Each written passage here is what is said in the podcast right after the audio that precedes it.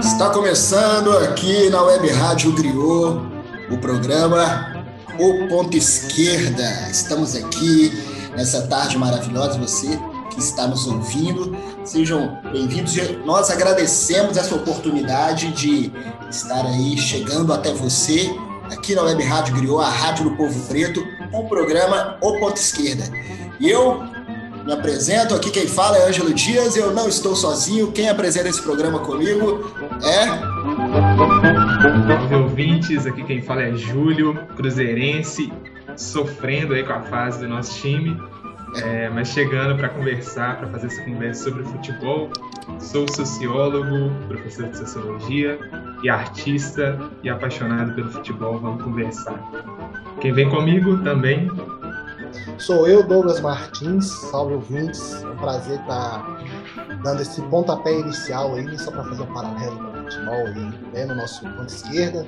É, sou ator mineiro, 35 anos, também sou radialista e sou flamenguista, então assim, né, estou muito feliz aí, apesar de que é, o nosso, assim, já entrando um pouco no tema política, né, o nosso nosso técnico recém-contratado, infelizmente, tem né, um viés um tanto quanto ultradireitista, mas enfim, pelo menos dentro de campo ele está nos dando alegria, já que fora de campo né, a gente não pode contar muito com ele não. Salve, salve, Rafa.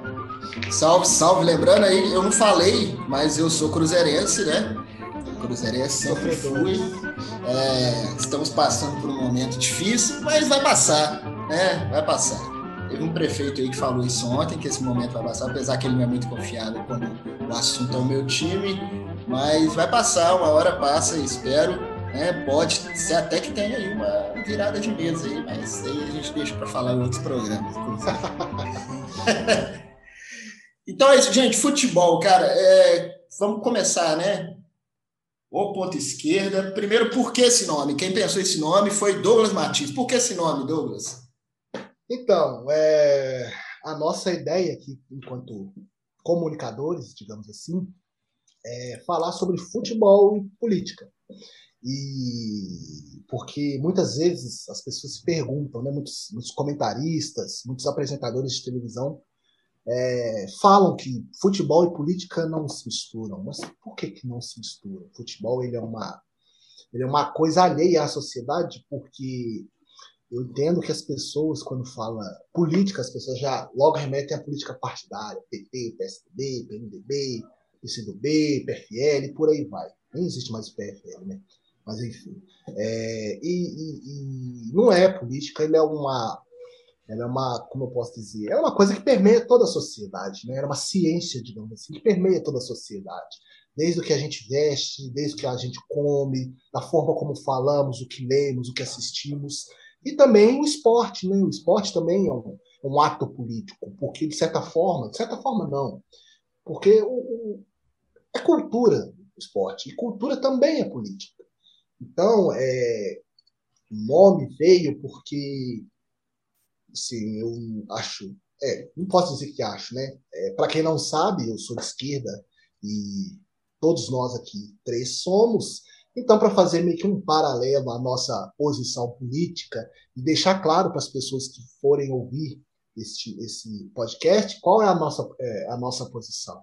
Então, então, quando as pessoas estiverem ouvindo, quiserem ouvir uma, um, uma, um programa né, com um sociólogo, com, com, atores, artistas, eles vão saber né, que é um programa que fala sobre futebol e política e com viés de esquerda.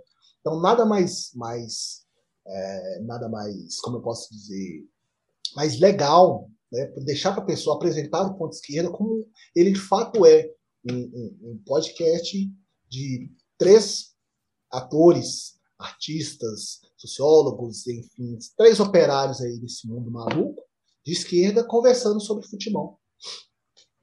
Muito bem, podcast, o um programa aí da Web Rádio Griot, né? São é. Preto também tem isso. São Preto. E futebol, cara, é... sempre gostei de futebol, assim, desde criança.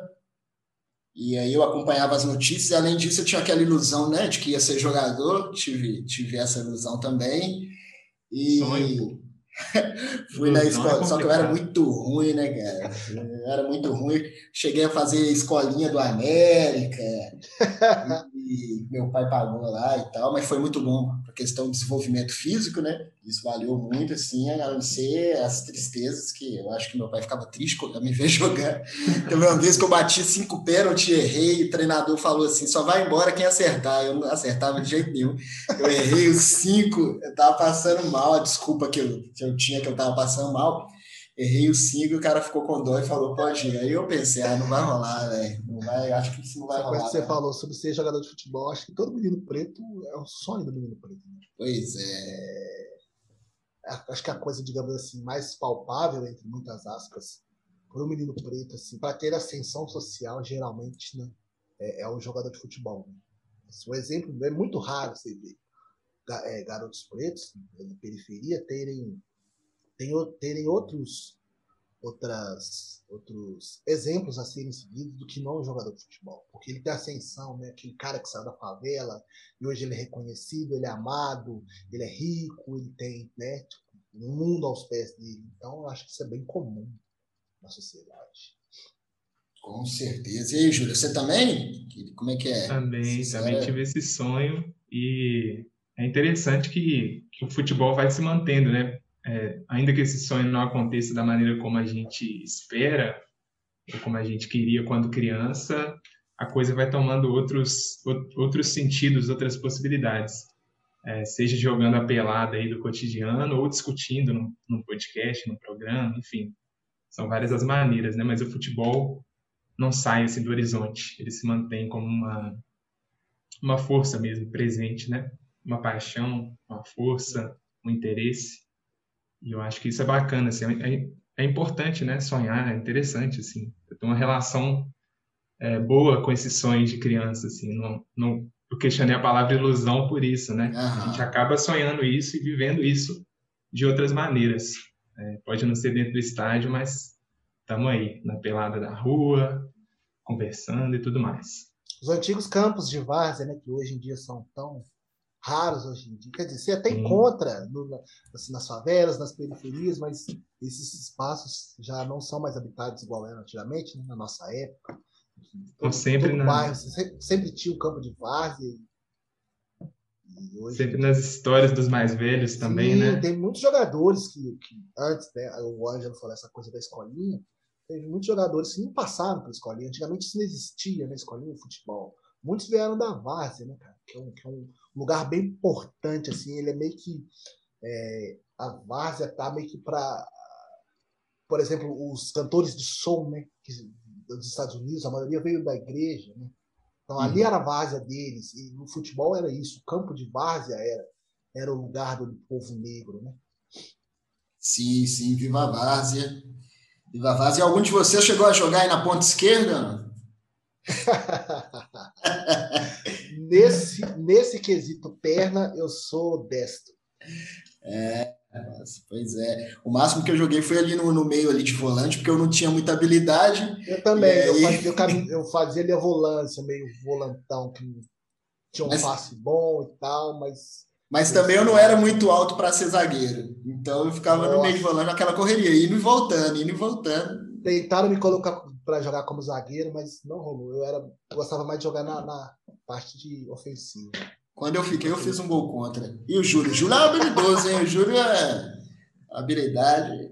É habilidoso. Pois é, minha, minha vivência aí com, com o futebol foi mais no futsal, na verdade, né? Foi- Foi mais nessa, nesse, nessa variação ou outro esporte, não sei como a gente pode considerar, mas eu tive mais costume de jogar no futsal mesmo. É, mas nessa função aí de armar a jogada, né, velho? Acho muito, muito interessante você pensar o jogo desde trás, levando o time para frente e tudo mais. Mas o, o Douglas é destro, é só puxar para dentro e bater, tranquilo, faz o ponto esquerdo. Né? Pois é, gente. E agora, em relação ao time, né? O pessoal, várias vezes eu vi piadinhas de que eu torcia para o time errado porque eu sou preto, assim. Não sei se vocês chegaram a ouvir isso. Já ouvi isso também. Já ouviu? É, eu, antes de eu. Sim, eu sou flamenguista, né? Eu já tinha, no início do programa eu tinha falado, mas antes eu me dizia cruzeirense, mas só que eu nunca tinha assistido uma partida do Cruzeiro, não sabia nada do Cruzeiro. Eu torcia para o Cruzeiro porque tinha um jogador do Cruzeiro com o mesmo nome que eu. E eu escutava esse tipo de cara também, né? Tipo, porra, Cruzeirense preto, não tem nada a ver. Time de preto é time de atleticano. E o cara que me falava isso, ele era atleticano indígena. E um vizinho meu uma vez me, me falou, né? Quando ele falar isso, você fala com ele, mas eu nunca vi um índio atleticano. É, doido isso. E o Júlio, você é. também? Já ouvi isso. É... Numa fase, inclusive, ali que o, que o Atlético estava mais, vamos dizer, mais conquistando ali, né, mais títulos e tal, aquela fase ali de 2013, 2014 e tudo mais. E aí, numa das, dessas discussões, assim, com amigos sobre futebol, veio esse questionamento também, né? E aí é, é uma coisa que eu realmente não tinha ouvido antes, assim, não, é, eu percebi que ao, no, ao, longo dos últimos anos os times é, buscaram, pelo menos no marketing, se dizer clubes do povo, né?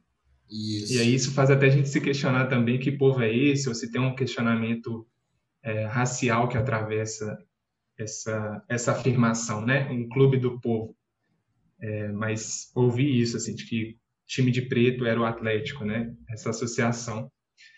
É, mas, enfim, historicamente eu não sei exatamente como isso se dá aqui em Minas Gerais para os clubes daqui, né? Cruzeiro, Atlético e América. Eu sei que é, o racismo faz parte da estruturação desses clubes ao longo da história, mas temos aí jogadores negros de muita importância, torcida é, que eu também percebo como diversa nesse sentido, né, racial. É, e eu nunca tinha, de fato, afirmado isso até esse momento em que alguém questionou, assim, né? É, Cruzeiro seria time de branco?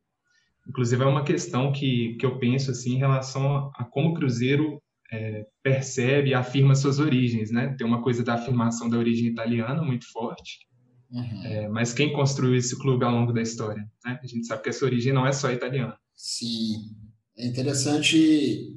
É isso que você falou, né, pessoal? Tudo, tem vários times do povo, né? Tipo Rocambole, tipo assim, aquelas cidades que você vai chegando e tá escrito é, aqui o verdadeiro Rocambole, aqui o verdadeiro pão com linguiça, o original pão de queijo. Né? Todos falam que são, são do povo, né? não só aqui em Minas Gerais, mas em outros estados também.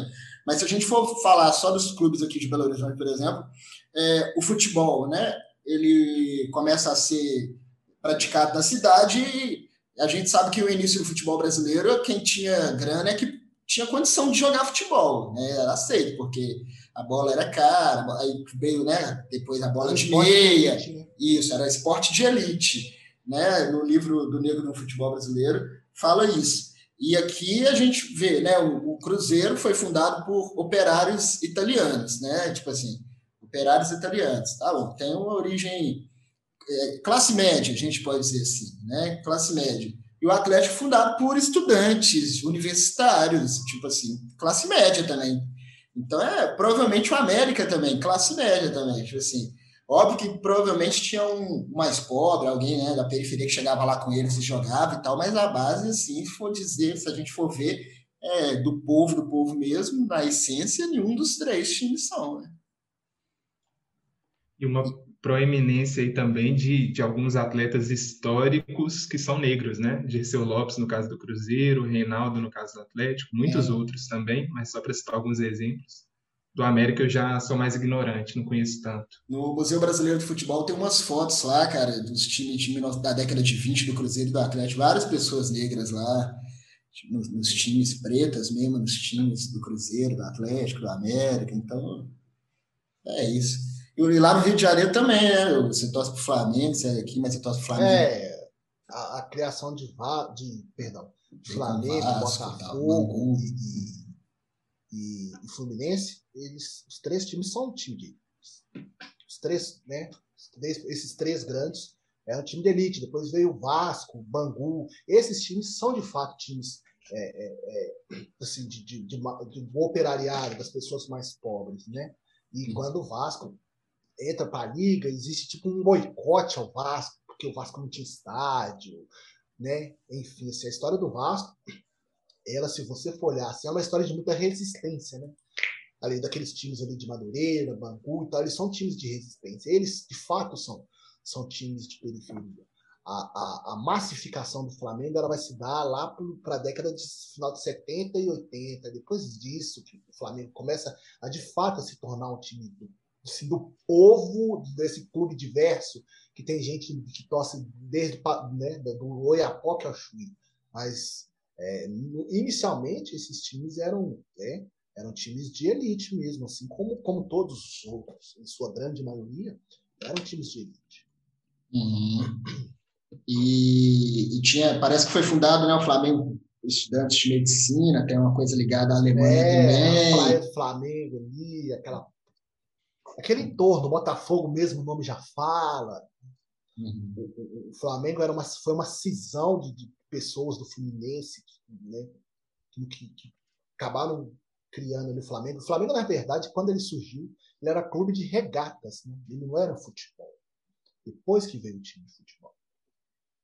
Mas uma coisa interessante da gente pensar em relação a isso é não só é, em relação a essa origem histórica dos clubes e como eles lidam com ela, mas como os clubes afirmam lidam com essas questões hoje, né? Então eu vejo, por exemplo, que o Vasco, a exemplo do Bahia, tem se posicionado sobre certas questões sociais, certas causas. Sim. É, e com isso se relacionando com questões do seu passado, da sua história, né?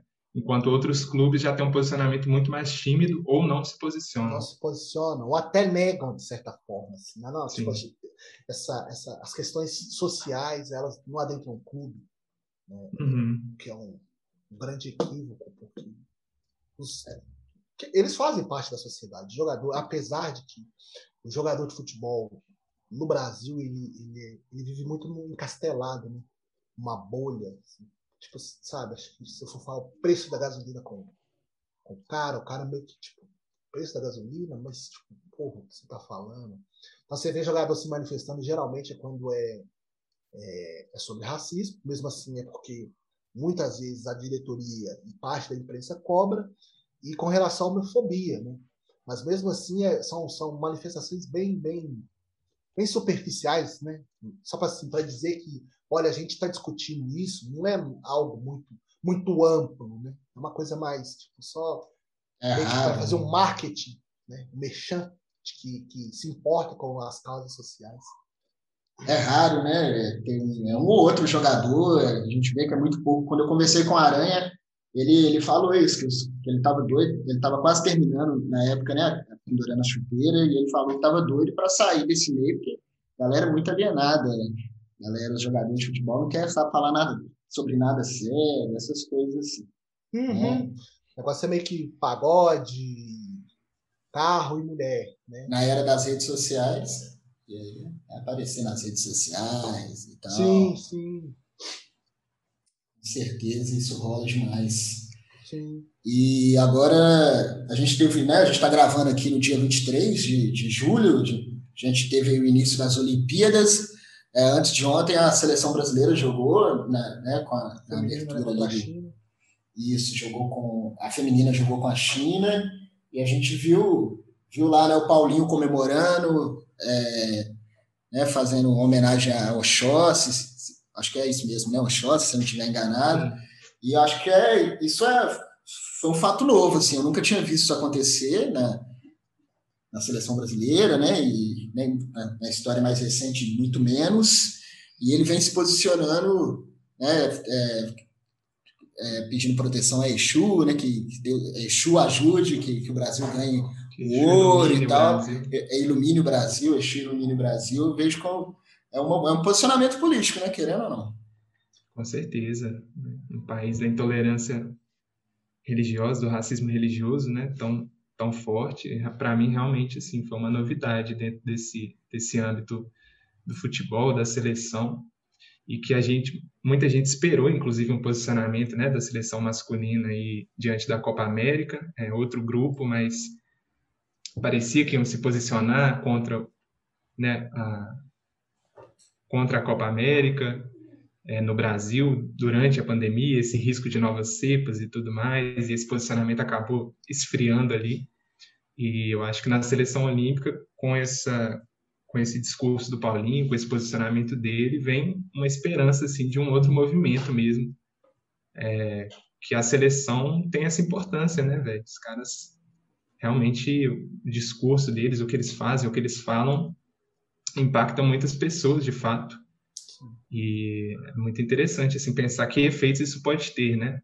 A gente viu que o, narrador, ao narrar o gol do Paulinho, se não me engano, foi o último gol aí do jogo, que deu a vitória para o Brasil, é, citou, inclusive, né, essa, essa relação dele com, com a, a religiosidade afro-brasileira, falando de Exu é, durante o gol. É, o Júnior falou isso sobre a, a, a, Copa América, né?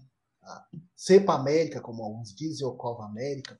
É engraçado porque antes de começar a, a competição, os jogadores houve um burburinho de que os jogadores estavam contra é, participarem por causa da, da, questão dos 500 mil mortos, a, a, o descontrole da pandemia em nosso país, a, a morosidade com relação à, à vacinação. Então houve-se um burburinho, todo mundo achou que ali não, houve uma epifania né, sobre os jogadores e que eles tipo, se atentaram para a realidade da sociedade. E de repente veio o baque. Os caras se disser, fizeram uma carta aberta se dizendo contra a realização da Copa América, mas queriam jogar.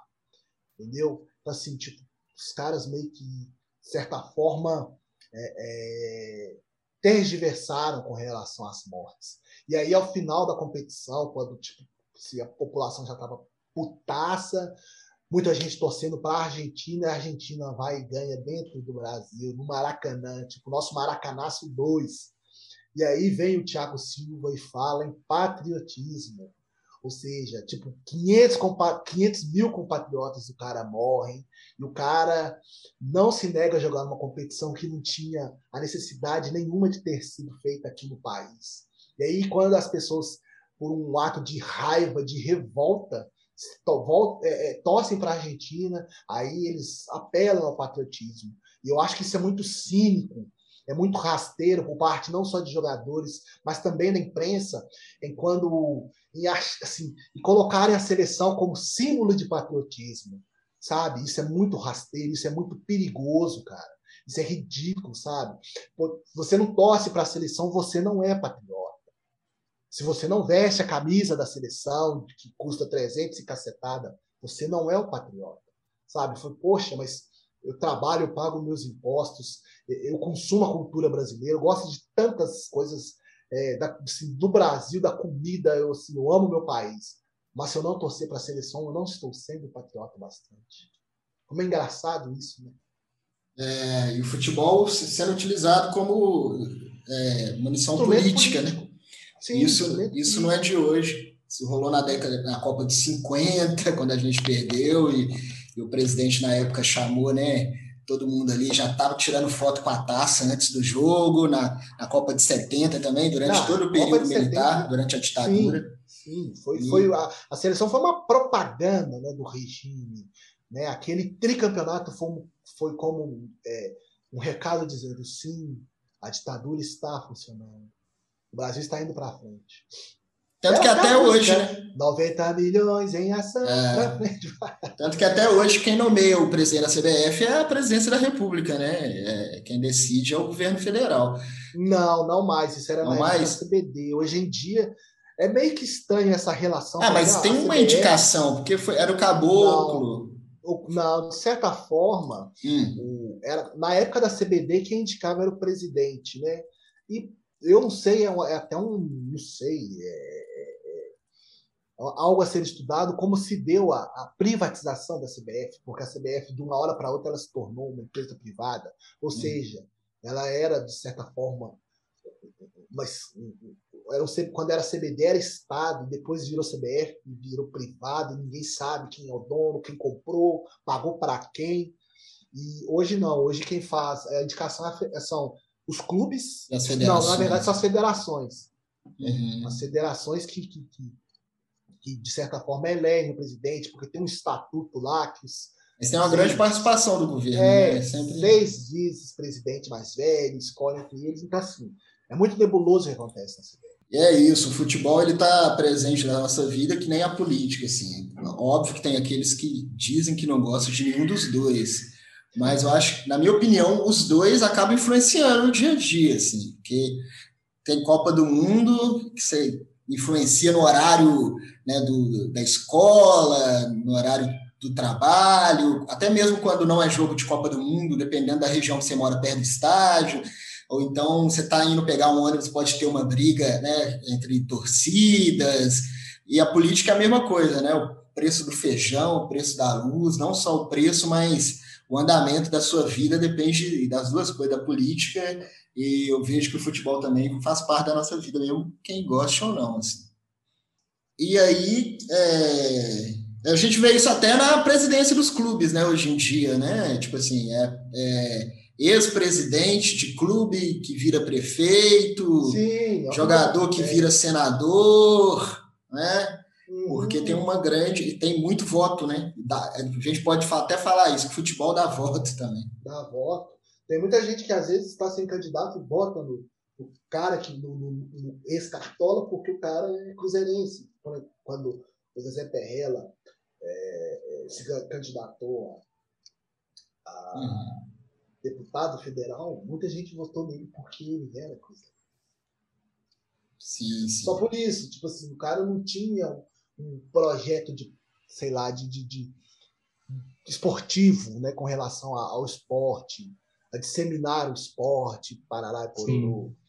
Ele simplesmente era, eu sou um presidente de clube e votem em mim, muito cruzeirense votou nele por ele ser o presidente do clube. E, por, e pelo clube, naquele momento, estar bem ganhando títulos, tipo, vou votar no cara.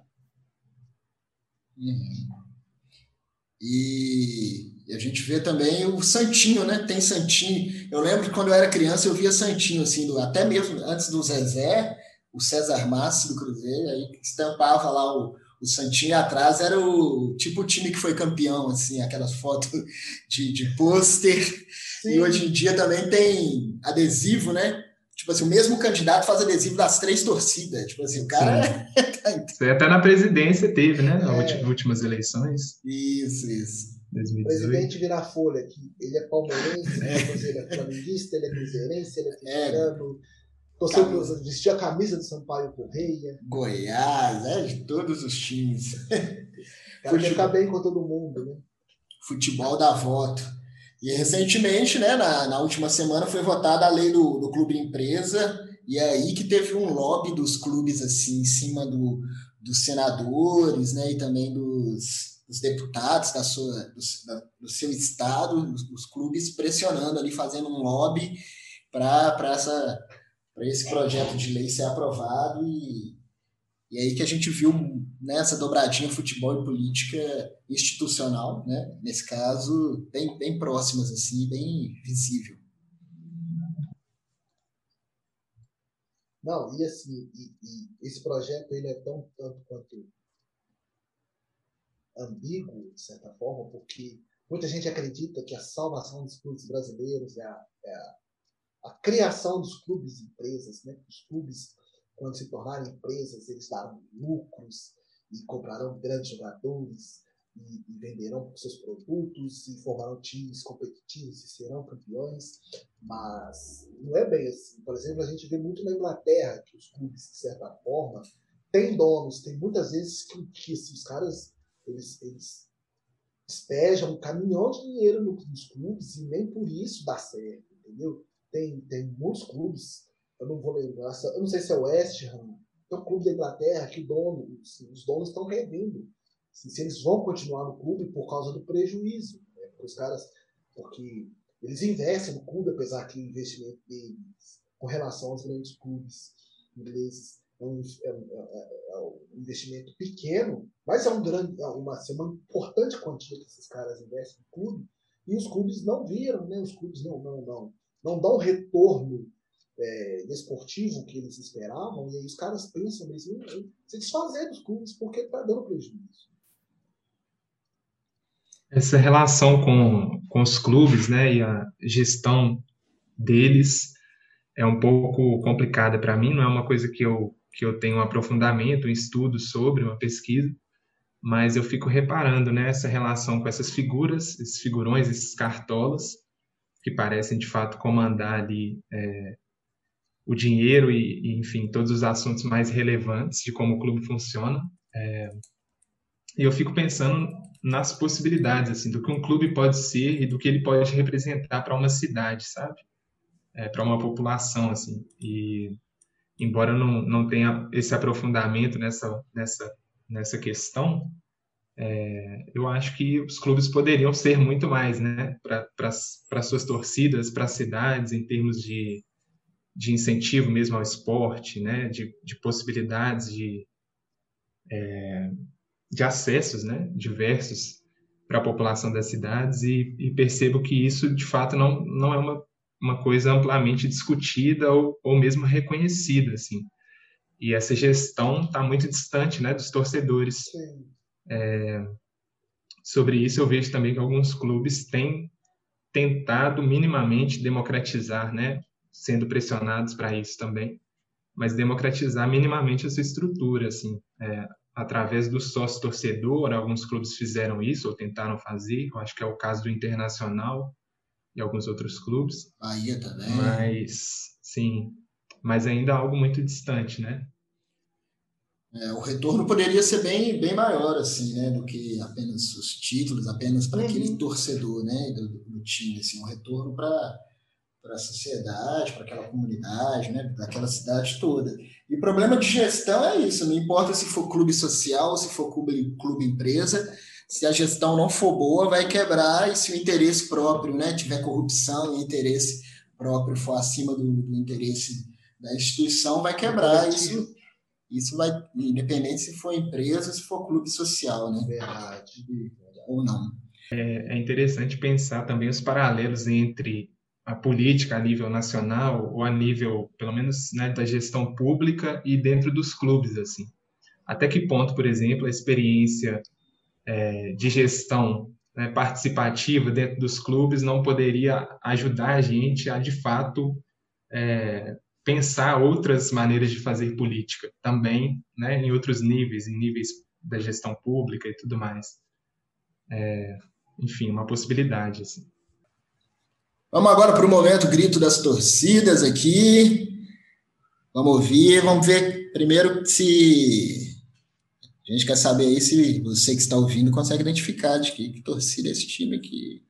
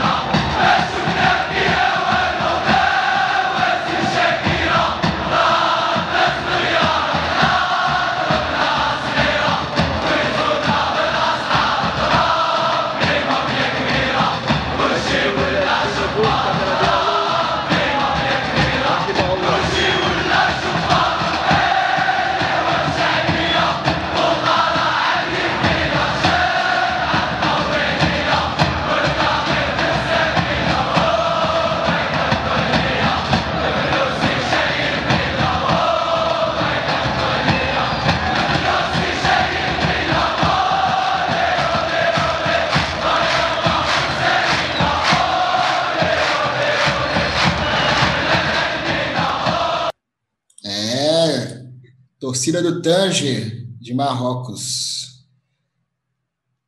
E a letra diz assim: Essa é a terra da humilhação, e lágrimas foram derramadas aqui, a vida é amarga aqui. Eles não mentiram quando disseram: o governo nos mataram com promessas vazias, nós não vemos nada nesse país, eles nos mataram com promessas vazias, nós não vemos nada no país. Aí fala de um festival que trouxeram a Shakira ela deram milhões, nossos pedidos são pequenos, vocês governantes nos mataram com a inflação, por Deus é uma grande máfia, todos vocês são vigaristas, por Deus vocês são uma grande máfia, vocês tornaram-se vigaristas pelos bairros, nós os pobres. Formamos filas, uma vela nos ilumina,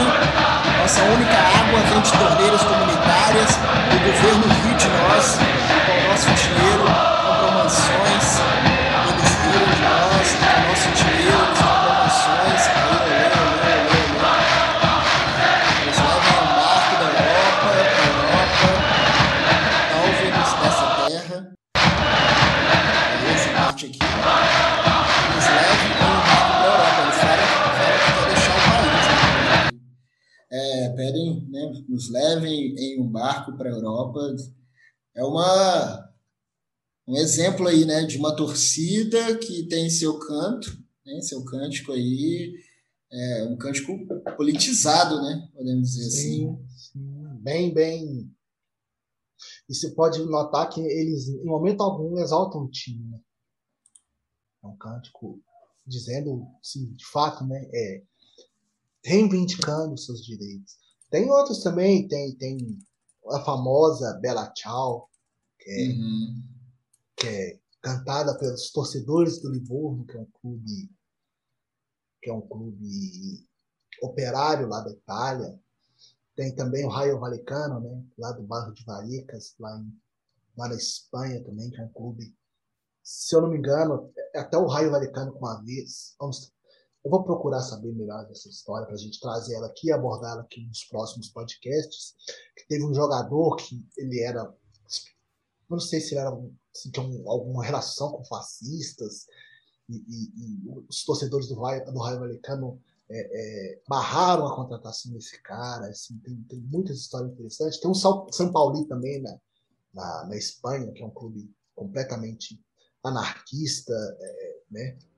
E, e, a torcida sempre se, se, posiciona lá, eles não aceitam pessoas de direita, outra, não é nem a, as torcidas, é o clube, o clube é um clube de esquerda, um clube que se posiciona à esquerda. No, no caso é alemão, né? Esse São, São Paulo, Paulo é, Isso. é alemão. Depois eu vou até trazer a história dele aqui. E é muito interessante essa torcida do Tanger, né? Tanger, que é um time lá do, do Marrocos, que fica numa cidade chamada Tanger, que é que fica bem ali entre a Europa e a África, né? E tem a reportagem do site Trivela que, que fala, né, que eles criaram esse cântico para protestar. Assim, poucos lugares do mundo possuem arquibancadas tão inflamadas quanto o norte da África, e não é mera questão do fanatismo ou dos espetáculos produzidos pelas torcidas. Há também um engajamento político grande em que discutem questões não apenas de interesse futebolístico, mas também em geral é um sinal contundente dessa postura. Veio o Tia e fala sobre esse time, né? Que tem feito boas campanhas no campeonato marroquino. Os torcedores emprestam sua voz para criticar o governo de Marrocos. E aí fala também aqui que da importância que teve, né, naquele, naquele grande manifestação política, né, da Primavera Árabe, que no norte da África diferentes grupos de torcedores tiveram papéis centrais nessa nessa grande manifestação que derrubou alguns governos, né? A organização dos ultras foi importante nas revoltas contra os governos em países como da Tunísia, por exemplo, e do Egito. E aqui também recentemente teve algumas torcidas que se uniram e foram para as ruas, né, contra o, é, contra o fascismo, né, contra esse é, hoje em dia existem as alas antifascistas dentro de, de maioria dos clubes, né? Tem do Cruzeiro, tem do Atlético, tem Flamengo, tem Palmeiras, Corinthians, Bahia. Eu sigo algumas, acho que Goiás também, se eu não me engano, tem. Então, assim, é, é para quem se interessar, é bom assim, né, procurar nas redes sociais essas, essas ramificações, digamos assim, né, das torcidas. E, porque é bem interessante, eles também, é, muitas das torcidas têm um trampo social, né? É, é, que é doação de, de cestas, entre outras coisas, é bem interessante. Assim. Tem a, já que eu sou flamenguista, tem a, e, né? tem a Flamengo Antifascista, até eu faço parte do grupo de WhatsApp deles, uhum. sempre trazem discussões aí bem interessantes, a gente está sempre discutindo que, que é, essa, o, o, nosso, o nosso posicionamento, digamos assim, ele vai além do futebol, né? A gente, apesar de, de do Flamengo ter, ter sido nos últimos anos um time assim, esportivamente falando, tem dado muita alegria ao seu torcedor, em contrapartida a diretoria, não, né? A diretoria é, é recebe Bolsonaro no CT durante o treinamento, o cara vai no estádio. É, então, assim, é uma, é uma, é uma relação bem, bem, assim, bem estreita com esse governo, sabe? E, e é muito triste, sabe, a gente, quando a gente vê que. Certo. É, esses caras que estão lá, né, de certa forma, nos representando enquanto dirigentes de clube, às vezes tomam um certo tipo de posicionamento, e aí fica meio que caracterizado que como o clube faz parte disso. E não, o clube é muito maior que aquilo. Aqueles caras eles só estão ali gerindo o clube. E eles sim, eles têm o posicionamento dele, eles têm o direito de o ter. Mas eles não representam assim, uma totalidade da torcida, né? Do clube. Às vezes, provavelmente, tem funcionários ali dentro que não concordam com esse governo, mas que às vezes vão falam por, por questão de represálias. Né? Uhum. Bem. E tem também, só para finalizar aqui, a questão das, das mulheres, a influência das mulheres, né, que tem se posicionado contra a contratação Sim, de é jogadores que cometem aí, né, é, é, que, que agride as companheiras, né, que acusados de estupros também, as mulheres têm se posicionado bastante e tomando também seu espaço de direito dentro dessas discussões do futebol, né? A gente tem visto o futebol feminino crescendo cada vez mais, porque a contratação do próprio Cuca, né, no Atlético, houve um burburinho assim de parte de torcedoras e torcedores que, que não queriam que ele fosse ele não for, que ele não fosse contratado por um, um caso de, de, de, de, estupro de vulnerável na, se não me engano, na Suíça ou na Suécia, não me lembro uhum. bem, enquanto ele era jogador do Grêmio, isso se repercutiu bastante. De uma certa forma, ficou até algum tempo é, é, é, isso no ar, né? Se contra, contrataria ou não, se a diretoria, a diretoria atleticana contrataria ou não o Cuca, por causa do certo. posicionamento desses torcedores. Uhum. Que, infelizmente foi uma derrota para essas, essas mulheres, essas torcedoras e esses torcedores que encamparam essa, essa bandeira, né? campanha contra. De certa forma, a voz deles não foi ouvida. E, e prevaleceu a, a, a questão emocional, né? Por, pelo Cuca ter sido técnico da Libertadores, campeão da Libertadores com o Atlético em 2013. Acabou que o emocional, nesse caso, pesou muito mais do que o racional. Enfim. Sim, sim. Teve a questão do, do Robinho no Santos também. Do Robinho no Santos. Que, que barraram também. O goleiro Bruno, quando é contratado por algum time, tem bastante protesto, isso é, isso é importantíssimo. Então, estamos finalizando aqui o nosso primeiro programa, o Ponto Esquerda. Né, agradecer aí vocês que nos ouviram. Podem enviar e-mail, por enquanto, pode enviar e-mail para a Web Rádio Griot, né? Web arroba gmail.com. Então, comentar lá no Instagram da Rádio Griot, no Instagram, né, no próprio Instagram, óbvio. E finalizando aí esse episódio, esse programa e episódio de podcast também. Até o próximo. Agradecer aí, ó, nós que apresentamos esse programa, Douglas e Júlio. É, não? Obrigado. Semana Valeu que vem demais. a gente volta com mais. Isso, semana que vem estamos de volta. Vamos finalizar aí com o canto aí da, da torcida do Tanger, lá do Marrocos. Falou, galera. Até o próximo aí, que, que meu time vença aí nesse final de semana. Pelo amor de Deus. Vamos subir, Zé. Saudações. Saudações, né?